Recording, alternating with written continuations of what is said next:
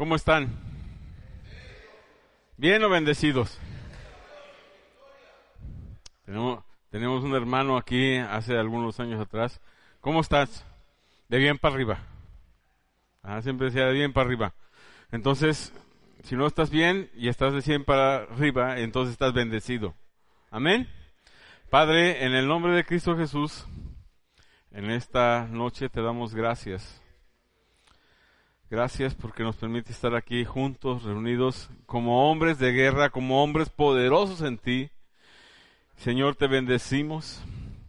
Señor, te honramos en esta noche y queremos rogarte que tu presencia, que tu Espíritu Santo nos acompañe, nos ministre, nos toque. Señor, tú conoces cuál es la necesidad de nuestro corazón. La palabra de hoy es una, pero tu palabra dice que tú actúas y obras en, tu multiforme gracia, Señor. Y puedes hablar y puedes tocar y puedes decir a cada corazón, Señor, lo que necesita con una sola palabra. Y en esta noche es lo que pido que haga tu presencia, que haga tu Espíritu Santo, que nos toques y que nos hables a nuestra vida y a nuestro corazón, porque te necesitamos, Señor. Te lo pedimos en tu nombre, Señor Jesucristo. Amén. Amén. Pueden tomar asiento. Y, y bueno, hasta aquí. ¿Cómo se llama este curso? Lo que callamos los hombres, ¿verdad? Esto lo voy a estar preguntando hasta que ya no nos dé pena sino que podemos decirlo con convicción. Vengo a este curso porque estoy aprendiendo lo que hemos callado y ya no más, ya no más. Sí, entonces, eh, en esto que callamos los hombres, hemos venido eh, tomando la lección anterior. Si no digo nada, aguanto más. Y estuvimos hablando acerca de, cómo nos engañamos, cómo nos equivocamos, simple y sencillamente porque todavía nuestros temores nos están dominando, todavía hay temores en nuestra vida, pero tenemos que, que perderlos porque Dios no nos hizo, Dios no nos hizo para tener temores. El único temor que debemos de tener es hacia Dios. Y fíjate lo curioso, el temor a Dios no es una cuestión de terror, no es una cuestión de tener miedo. La escritura cuando habla acerca del temor de Dios habla de tener un reconocimiento de Dios en nuestras vidas, de tenerle un respeto. Y entonces el temor hacia Dios es algo diferente y tenemos que ser personas no temerosas de las circunstancias, no temerosas de las situaciones, sino temerosas, respetuosas del Dios que nos sostiene, del Dios que nos da vida, del Dios que nos acompaña. ¿Cuántos dicen amén? Ah, yo pensé que ya me había quedado solo. Pero entonces eso es lo que tenemos que ver miedo. Pero, ¿por qué razón callamos los hombres? Bueno, hoy vamos a platicar otra causa. Otra razón es porque somos hombres con orgullo. ¿Cuántos, cuántos de aquí tienen, son hombres con orgullo? Y el que no, que nos, que le pasa aquí adelante y que nos diga cómo le hace, ¿ah? es, esta es una característica esencial en la vida de un hombre. Los, los hombres fuimos creados por Dios para ser competitivos, pero el pecado nos ha enfermado de tal manera que en vez de ser simple y sencillamente competitivos, nos volvemos orgullosos. Y volvemos una, la competencia que es buena y que debe de ser sana, la volvemos una competencia mala.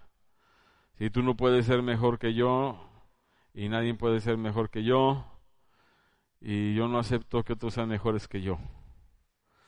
Y entonces el orgullo es una de las fuerzas más poderosas que mantiene cerradas las bocas de los hombres.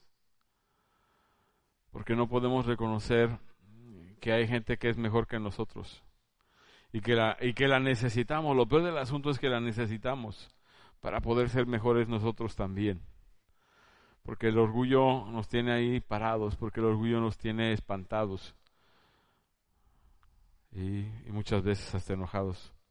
¿Por qué es una fuerza poderosa que mantiene cerradas las bocas de los hombres el orgullo? Porque simple y sencillamente el orgullo nos hace sentirnos avergonzados que haya otros a nuestro lado que pueden ser mejores que nosotros, o que nos pueden corregir, o que puedan hacer ver nuestros errores y, nos sentimos ridículos, nos sentimos perdedores. Si alguien más nos habla acerca de las cosas que tenemos que hacer, si lo primero que queremos en nuestras vidas y en nuestros corazones es tener siempre la razón. Y, pero yo quiero decirte en esta noche algo muy importante. Todos y cada uno de ustedes han iniciado y han entrado a formar parte de un conjunto de hombres que Dios está formando. Los hombres de Dios o a los hombres de Dios no les debe de interesar la razón. A los hombres de Dios les debe interesar la revelación de parte de Dios. Y porque la gente puede tener la revelación, pero no conocer, no saber cuál es la voluntad de Dios, qué es lo que quiere Dios. Entonces los hombres de Dios tenemos que tener revelación, no la razón. Entonces este es un primer punto para considerar que el orgullo es un estorbo. Ah, esto no está escrito lo que voy a decir ahorita, pero me acordé en la segunda carta que escribe Pablo a los Corintios en el capítulo en el capítulo 10 por ahí por el verso 5 dice que las armas de nuestra milicia no son carnales sino poderosas en Dios. Y dice que sirven para destruir argumentos, razonamientos que nos impiden conocer a Dios. Entonces, cada, cada vez que tú y yo, como, como hombres de Dios, estamos razonando las cosas de Dios, eso nos está impidiendo tener un claro conocimiento de quién es Dios y cuál es su voluntad. Y entonces el orgullo, el orgullo es algo que tiene que expresarse en razonamientos. Es algo que está deteniendo ahí conocer a Dios. Vemos una imagen bíblica común acerca del orgullo. Vemos en lo mismo, el mismo patrón a, lo largo de las escrituras. Por ejemplo, Adán razonó que si alguien verdaderamente debería de haber perdido, pues era Eva, pero él no. ¿Ah? llega y pregunta a Dios por Adán y sucede una serie de cosas y, entonces Adán le dice al Señor, la culpa la tiene la mujer que tú me diste, porque ella me dio y yo comí. Génesis dice nuestro pastor ha compartido ahora últimamente que ha estado compartido ha estado compartiendo Génesis Dice que Génesis es el, libro que habla acerca del origen de todas las cosas. Y vemos aquí también el origen del primer mandilón. Es que mi esposa me lo dio. ¿Ah? Vez, en, vez de reconocer su culpa, no es que la mujer que me diste. Pero lo peor del asunto es que él tenía una instrucción de parte de Dios y no reconoció su pecado. Y todavía le echa la culpa a Dios. Es que tú me diste la mujer, yo estaba solito. Y tú me diste la, la vieja, esa tú me la diste. El orgullo. El orgullo nos contrapone contra Dios. A veces no alcanzamos a ver lo bueno que es Dios. Tú, lees la escritura y dices sencillamente que Dios puso a dormir Adán y de una costilla, no sé si de, no dice si de la izquierda o la derecha, simplemente de la de la costilla, los románticos dicen pues que fue de este lado porque de este lado está el corazón, ¿verdad? Ahí cerca. Y, y dice que entonces creó a la mujer, pero cuando Dios creó a la mujer le dice algo bien específico, bien padre Adán.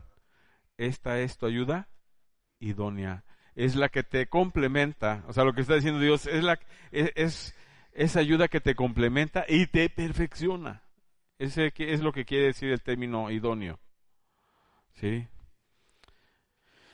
Y en vez de reconocer su pecado y la grandeza de la gloria de Dios, que Él ha hecho esto, ¿ah? le echa la culpa a Eva y así como en, el juego de bandas en, en en este, hasta se me fue, en el billar, hay una carambola, también tú, Dios.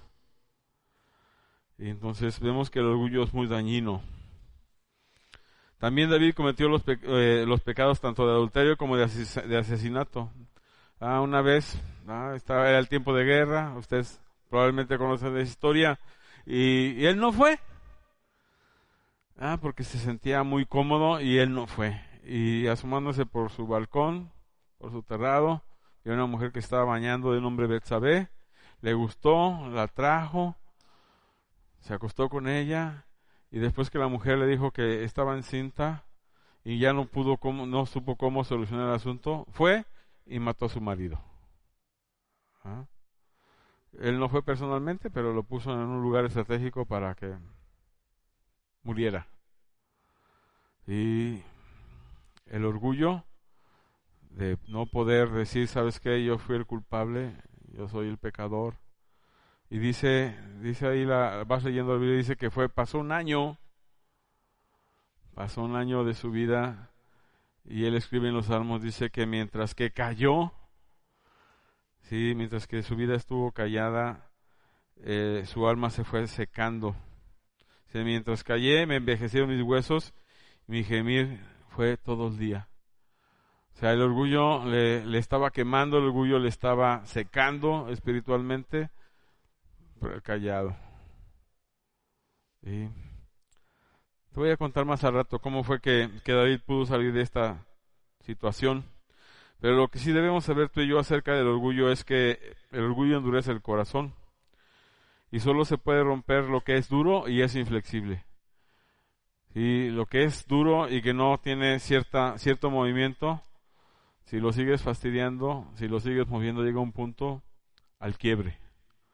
Y sucede con cualquier tipo de material que tiene dureza, inclusive hasta con los metales, ah, llegan al punto de fatiga y también se quiebran ah, por la dureza.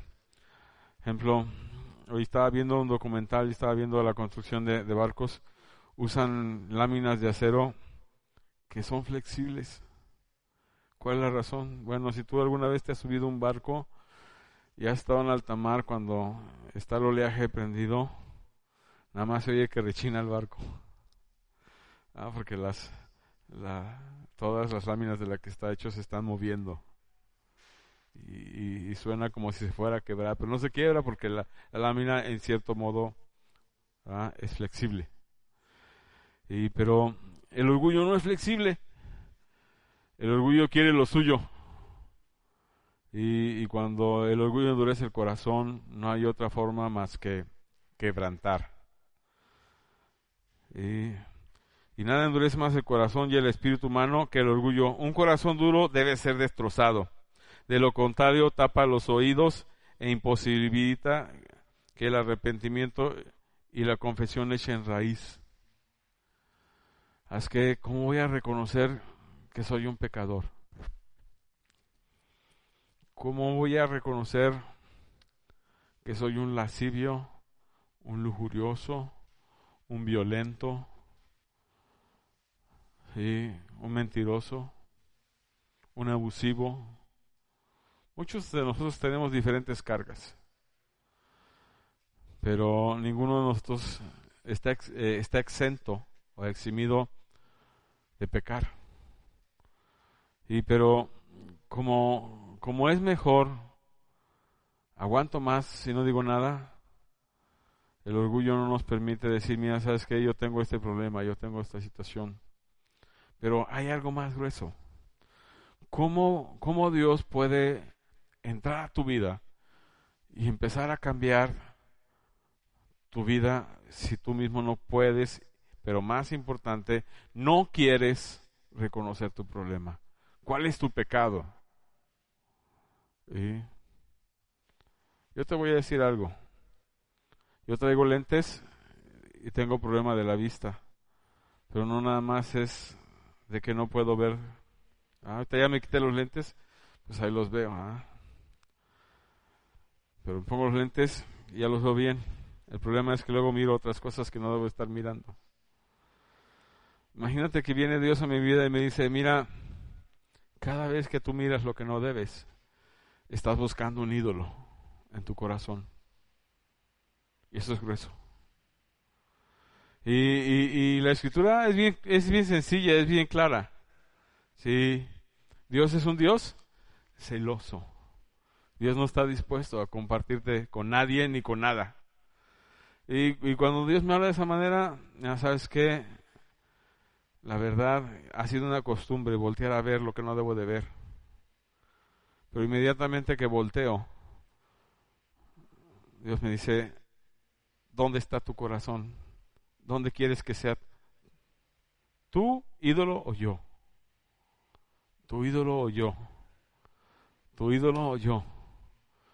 Y sabes que Dios me ha ayudado a seguir manteniendo mis ojos abiertos, pero mi mente cerrada. No más. No porque tenga yo el poder, yo estoy, me estoy confesando con ustedes. Dios es el que me está dando el poder. Mira, esto es bien sencillo, hijo mío. Aquí tienes el ídolo y aquí estoy yo. ¿Qué quieres tú?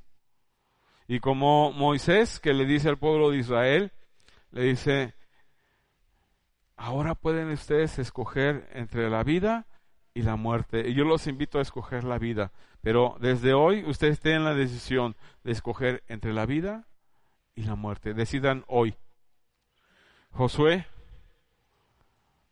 ah, reúne a los ancianos y les dice, ustedes han servido a los ídolos de esta tierra, a los dioses de sus padres. Pero hoy en este día ustedes tienen que tomar una decisión. Y de mi parte, yo quiero decirles que yo y mi casa vamos a servir al Señor. Ustedes decidan a quién quieren servir. Si a los, a los dioses de piedra y palo o al Dios vivo que es verdadero. Y el orgullo no nos deja tomar decisiones. Porque tenemos que reconocer primeramente qué es lo que está mal en nuestro corazón. tres síntomas del orgullo. La Biblia deja bien claro que el orgullo de un individuo le ocasiona varios inconvenientes. Número uno, se, se niega a escuchar sabiduría y corrección. Yo te voy a decir, todas las personas, todos los hombres y todas las mujeres todos los que entran en esta categoría, absolutamente todos, tienen puntos ciegos. Todos tenemos puntos ciegos. Hay cosas que tú y yo no podemos ver, no las alcanzamos a ver, porque no tenemos la capacidad. Entonces siempre es muy sano que alguien que es de tu confianza, alguien que te aprecia, alguien que verdaderamente puede darte el corazón y tú se lo puedes dar sin que te lo tasajee, te diga cuáles son tus puntos, tus puntos ciegos. La mayoría de las veces va a ser tu mujer, porque ella es tu ayuda idónea. Y pero como hemos visto a, través de estas lecciones es necesario, o sea, la mujer no es suficiente, es necesario que tú y yo aprendamos a tener cuando menos tres amigos. Tres amigos. ¿Cuántos tienes? Amigos, amigos. Ah, yo espero que ya vayas en el segundo. Y aquí tienes uno. Pero si ya no vas en el segundo, la cosa está muy triste. ¿Sí? Yo espero que al terminar eh, este curso, cuando menos tengas tus tres amigos y me los presumas. Para presumirte yo los míos. Yo voy en el segundo, ¿eh? Y yo voy en el segundo. Van oye, pero yo, yo, también soy tu amigo, sí, pero eres, todavía el segundo de la segunda escala, quiero el contrario de la tercera escala. ¿ah? entonces, el orgullo solo genera contiendas, pero la sabiduría está con quienes oyen el consejo. Dice la escritura en otra parte, dice que el verdadero, la verdadera sabiduría se encuentra en la multitud de los consejeros. Pero la verdad, aquí entre nos, aquí tenemos como cuates, como amigos que nos estamos formando. ¿Cuándo admitimos el consejo de otro? ¿O cuando verdaderamente vamos en busca de un consejo con otro? No, hombre, ¿qué va a pensar de mí? ¿Qué va a decir? ¿Que estoy bien bruto? ¿Que qué vergüenza de sujeto que no sabe, no? Pero ¿sabes qué? El que ya nació sabiendo todo, pues qué bueno, lo felicitamos. Ayúdenos no lo sabemos todo. Necesitamos de la gracia, necesitamos del favor. Que alguien nos comunique, que alguien nos diga y nos hable acerca de los puntos ciegos que todavía tenemos en nuestras vidas. Pero necesitamos quitar nuestro orgullo para poder recibir. El punto, el segundo aspecto es que así como no escuchamos el, consejo de nadie, también nos negamos a someternos a la palabra de Dios. Ahorita voy a hacer una pregunta, no me importa la respuesta. Y porque este es un asunto entre tú y Dios. ¿Cuántos de ustedes leen la Biblia diariamente? Nada más. No, no, levanten su mano. Ese, ese, es un asunto suyo. ¿Sí? Porque yo no les puedo dar nada, pero Dios sí. Cuando tú lees su palabra y, te, y te empeñas en buscarle, Dios te habla. Ahorita en esta tarde estábamos orando y estábamos orando precisamente sobre Mateo 7:7. Dice que al que pide se le da, al que busca encuentra y al que llama le es abierto. Y si tú estás leyendo la palabra de Dios, vas a encontrar motivaciones de parte de Dios para pedir, para buscar y para llamar. Y Dios te va a dar, y Dios eh, te va a encontrar pero necesitas tener esa relación con Dios. Mira, dice, dice Hebreos capítulo 4, dice que la palabra de Dios es una, es una espada de dos filos. O sea que, ves la espada y tiene filo por acá y tiene filo por acá. No es como el machete que nada más uno, ¿no? Es dos filos. Entonces, para donde quiera que, que tú la ablandes, que le hagas el movimiento de la espada, corta. Así que es, es eh, una espada de dos filos que corta. Y dice que penetra. Y dice que penetra hasta los tuétanos, hasta lo más íntimo de tu ser. Pero lo verdaderamente impactante de lo que está diciendo aquí es que la palabra de Dios dice, discierne las intenciones del corazón. Ah, y, eh, y, estoy diciendo esto porque luego muchos dicen, no, pues yo no leo la palabra, porque cada vez que la leo Dios la trae conmigo, me siento mal. Pues sí, porque, está, eh, porque la palabra de Dios te está discerniendo, te está, te está diciendo lo que sí está bien y lo que sí está mal en tu vida. Y entonces no la quieres seguir leyendo porque la palabra de Dios está diciendo que estás mal en tu vida. A veces dice el apóstol Pablo que la salvación no es por medio de la ley, sino que por la ley viene el conocimiento del pecado. Y cuando tú y yo venimos a, leer la palabra, eso es lo que está sucediendo. Estamos teniendo un conocimiento acerca del pecado. Y, no, y, Dios nos está diciendo, ya ves, infame, desgraciado, mendigo, eres un pecado. No. Simple y sencillamente te está revelando. Que es lo que estaba comenzando a hablar al principio. Necesitamos revelación. Necesitamos saber de parte de Dios qué necesitamos. Y una de las cosas importantes es que necesitamos ser pecadores. Pero ¿cómo vamos a encontrarnos si tampoco queremos someternos a la palabra de Dios? Ay, no, qué aburrido. Y además, ya la leí una vez, ¿hace cuánto? No, pues hace como 500 años, ¿no? Sí, pero cada vez que tú la lees, sigue siendo el mismo efecto. La palabra de Dios es una espada de dos filos, más cortante que una espada de dos filos, que penetra, que discierne las intenciones del corazón. Dios te habla. Dios tiene un encuentro contigo cuando estás leyendo su palabra. A lo mejor tú no tienes, no tienes ganas de encontrarte con Él, pero cada vez que tú estás leyendo un versículo, hay un encuentro entre tú y Dios. Dios está hablando. Y pero el orgulloso no quiere saber nada con la palabra de Dios cierra los oídos, el orgullo cierra los oídos del individuo y también cierra el corazón. Tú y yo fuimos creados para tener una comunicación, una, comunicación, una comunión, una comunicación íntima con Dios, pero el orgullo hace que esa comunicación sea imposible.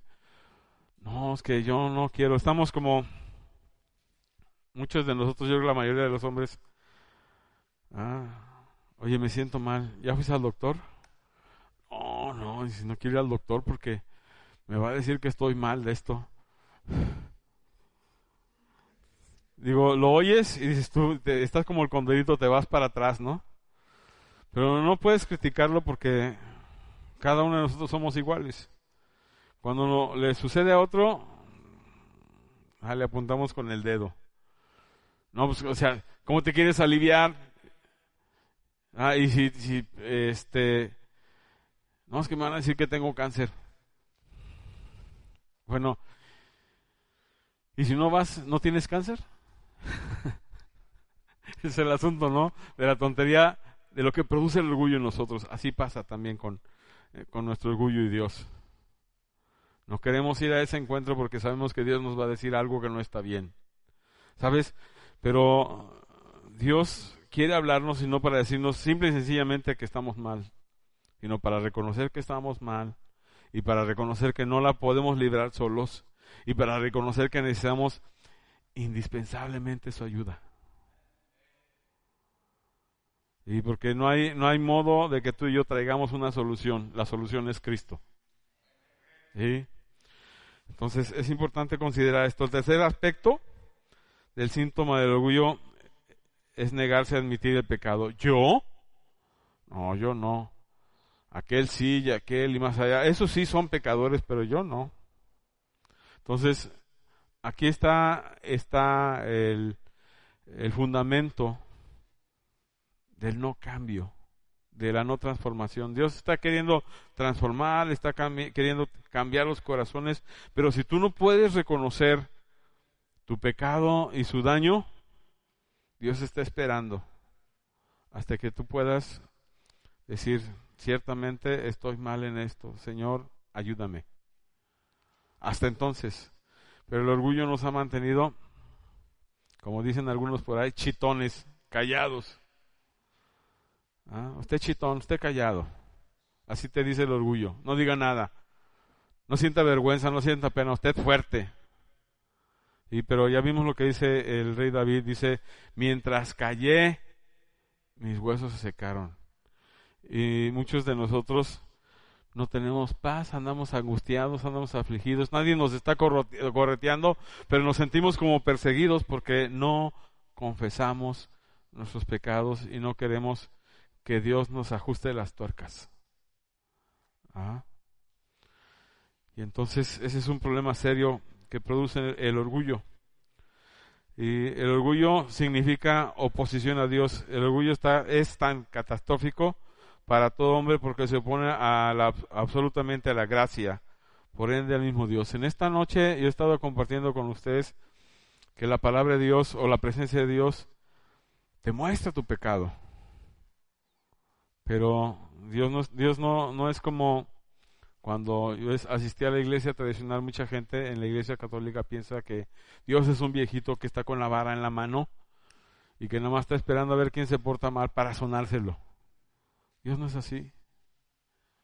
Dice que es tal el amor que Dios tiene por ti, que por esa causa dio a su único Hijo, a Cristo Jesús, para si puedes creer en Él tenga salvación y vida eterna. Esa es gracia. Y, la gracia está hablando que, de que tú y yo podemos reconocer lo mal y lo malo que somos como personas y que vengamos, como decía el canto en esta, en esta noche, que me lleves a la cruz, a reconocer cuáles son mis pecados y a poder recibir la gracia. ¿Sabes que Yo no puedo con esta maldad en mi corazón y necesito que me cambies, necesito que me perdones, necesito que me transformes, necesito que verdaderamente me hagas el hombre que tú quieres que yo sea, conforme a tu voluntad y conforme al deseo de tu corazón. Por definición, los orgullosos y arrogantes no pueden temer al Señor, pues no le temen. Y estamos hablando, como comenté al principio, no se trata, el temor a Dios no es, no es una cuestión de tener miedo o de tener terror. El temor a Dios implica y representa tener un reconocimiento y un respeto por Dios. Entonces, los orgullosos no pueden temer a Dios porque no le reconocen, no les interesa reconocerle porque entonces tendrían, tendrían que reconocer que están mal y eso les da vergüenza, eso les da miedo. Eso les provoca pánico. Y Los hombres orgullosos pueden ser muy religiosos, pueden leer la Biblia completa, pero no vivir ni, un sola, ni una sola coma para no dañar su orgullo. Y, pero no pueden ser piadosos. Un hombre piadoso es aquel que le interesa Dios y su presencia y las cosas de Dios. Pero el orgulloso no puede ser piadoso porque, porque se ve confrontado, porque se ve amenazado en la comodidad de su yo, de tener que verse transparente cuando está bien oculto. ¿Cómo liberar a un hombre que está atrapado por el orgullo? Bueno, vamos a ver cinco enfoques. Todos estos enfoques son indirectos. Tú no puedes llegar con un orgulloso y querer pedir que, que, cambie, porque es como si llegaras corriendo sin pararte y te pegaras contra la pared. Así es el caso de querer cambiar un orgulloso. Entonces tienes que entrarle estratégicamente de manera indirecta. Y hay cinco cosas indirectas que podemos hacer con alguien que es orgulloso. Primero, la narración de historias para superar las defensas y relacionarse emocionalmente con el oyente. El, orgullo, adormece el corazón del individuo y cierra los oídos. A veces una historia bien elaborada puede horadar ese orgullo y llevar a la sanidad. Hace rato les comentaba acerca de la historia de David cuando pecó con Betsabé o sea, adulteró con Betsabé y mató al esposo. Y, estuvo un año callado y él confiesa lo que le sucede durante ese tiempo. Y, y él cree que nadie sabe, pero ¿qué creen? Dios lo vio todo. Y, y como David era un hombre conforme al corazón de Dios, Dios le buscó, porque David no le buscó. Y, entonces Dios usa un, a un sacerdote, a un profeta llamado Natán. Y entonces va de visita a Natán. Y también Natán cuenta la historia de una manera pues que no le, corte, no le cueste tampoco su pescuecito. Le vas a hablar al rey, no le puedes hablar, tú eres un pecador. Y entonces le empieza a contar. Fíjate que había un hombre rico en un lugar y que tenía vacas y ovejas y vino un visitante, sí, y entonces para atender a su visitante había otro hombre que solamente tenía una sola ovejita. Y él no quiso agarrar nada de lo que era suyo, sino que fue a la casa del hombre y la única ovejita que él tenía se la quitó y se la se ofreció a su invitado. Y David se encoleriza y dice, ese hombre es digno de muerte y merece pagar lo que, se, lo que le quitó al otro más una quinta parte. Dice, verdaderamente qué malvado es ese hombre. Y entonces cuando, cuando ya David ya dio toda la sentencia acerca de ese asunto, el profeta le dice, ese hombre eres tú. Ah, y él sabe, eh, él sabía la condición de su corazón respecto a lo que había sucedido con Betsabé y con Uriel. Entonces, no tuvo más que aceptar, pero confiesa, ah, él escribe el Salmo 51 y escribe algo maravilloso, dice, Señor, tú no desechas, tú no desechas el corazón constricto y humillado. Y él reconoció su pecado. Esa es la razón por la que David es un hombre conforme al corazón de Dios porque fue un asesino, un adúltero, lo que tú gustes. Pero cada vez que pecó, tuvo la decisión y el valor suficiente. Dejó atrás su orgullo para confesarse delante de Dios y pedir perdón y encontrar gracia.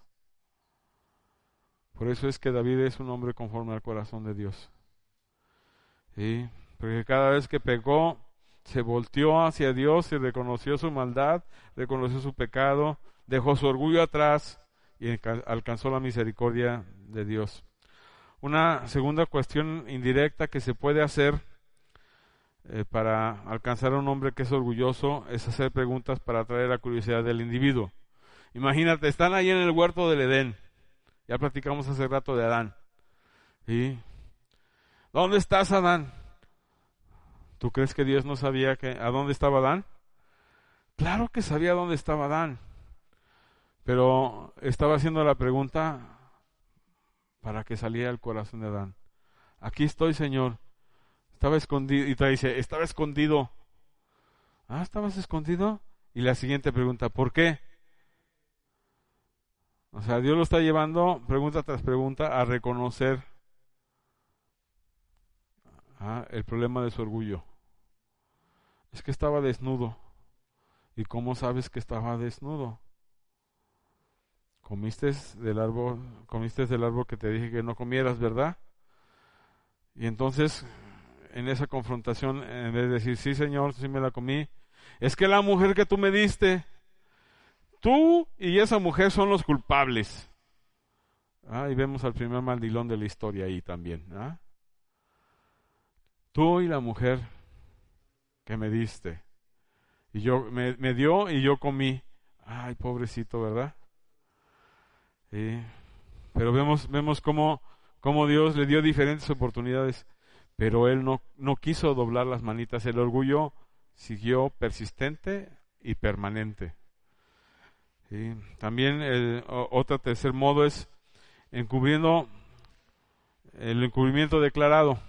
Ah, Jesús dice, le dice a los discípulos, aún tengo muchas cosas que decirles, pero ahora no pueden sobrellevarlas. Juan 16, 12. Te voy a citar un ejemplo más claro. El sábado estoy reunido platicando con Pedro. Me dice, Jorge y yo que, este, queremos hablar contigo. Después hablamos contigo. ya me dice que quiero hablar contigo. Pues, y me pongo yo, ¿de qué quieren hablar? O sea, ¿qué hice chueco? ¿Qué no hice bien? O, y, y tú ya estás buscando cuál es el punto, ¿no? Y la cosa no tenía nada nada de mucho fondo, bueno, sí era de es importante, pero te pone a pensar, te desarma. No, pues aquí estoy, dime lo que quieras. No, hombre, no te preocupes, ya, cuando me dice, no te preocupes, ya la sangre como que se me acomoda otra vez. El orgullo, ahí está, ahí está. ¿Y qué me va a decir? ¿Podré recibir lo que me va a decir o no lo podré recibir? ¿O qué le voy a contestar? Ahí está el orgullo, enfermizo. Otro, otra cosa que podemos hacer es eh, el uso de lenguaje y acciones figuradas. A veces se necesitan acciones misteriosas y lenguaje disimulado. Es decir, asuntos poco convencionales para ayudar a un individuo a entender su situación. Imagínate en el tiempo de Ezequiel. ¿ah? Ezequías. Ezequiel.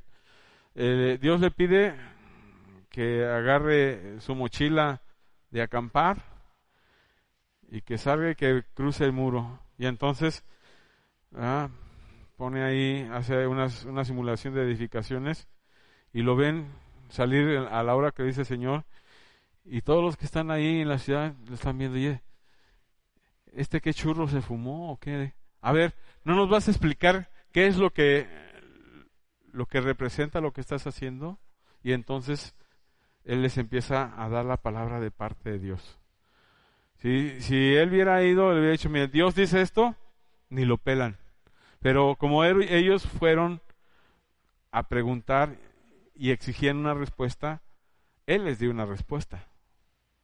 Y así es como, como también se quebranta un corazón orgulloso. Tú, tú lo provocas y entonces el corazón orgulloso queda desarmado.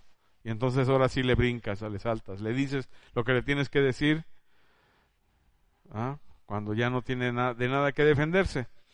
El último punto es escuchar una conversación.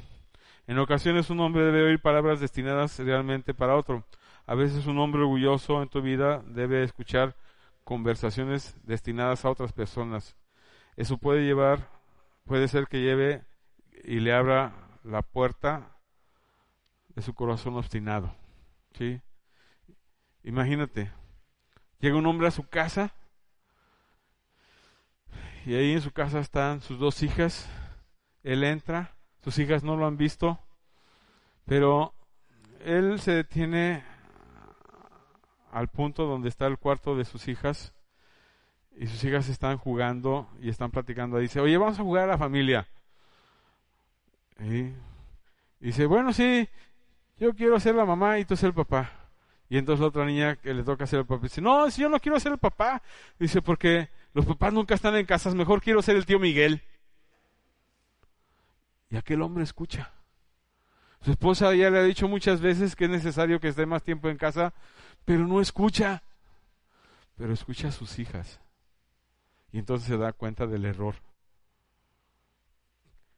Que el orgullo no le había permitido oír y reconocer. Ah, esa es otra manera. Sí, debemos tener al menos tres cosas en mente siempre que utilizamos una de estas cinco estrategias. Número uno, de darnos cuenta que se necesita tiempo. No es que ya se lo dije. Bueno, sí, espérate, espérate. Cada, cada una de las situaciones cuando tocamos el corazón de un orgulloso es una semilla. ¿Cuándo tú has visto que una semilla madure y se haga planta de, la noche a la mañana? Ninguna. Ah, cuando estábamos en la escuela primaria, muchos de nosotros nos llevaron a hacer eh, ahí el proceso de la germinación y le ponías a una semilla de frijol o de otro tipo de semilla, la ponías en alcohol y al siguiente día ya germinaba. Pero hasta ahí, tú no vas a ver la planta de frijol al siguiente día. Todas las cosas necesitan un tiempo. Y, quebrantar el orgullo necesita más. Un segundo aspecto es que esta estrategia no nos garantiza que nos va a dar un resultado porque habrá muchos que verdaderamente entiendan y hay otros que no. Ah, entonces, vamos al tercer aspecto. Uno no puede acercarse con un garrote a un hombre orgulloso y, dice, y decirle, mira, ahora me vas a entender, porque el orgullo se vuelve más fuerte, porque el orgullo se vuelve más poderoso.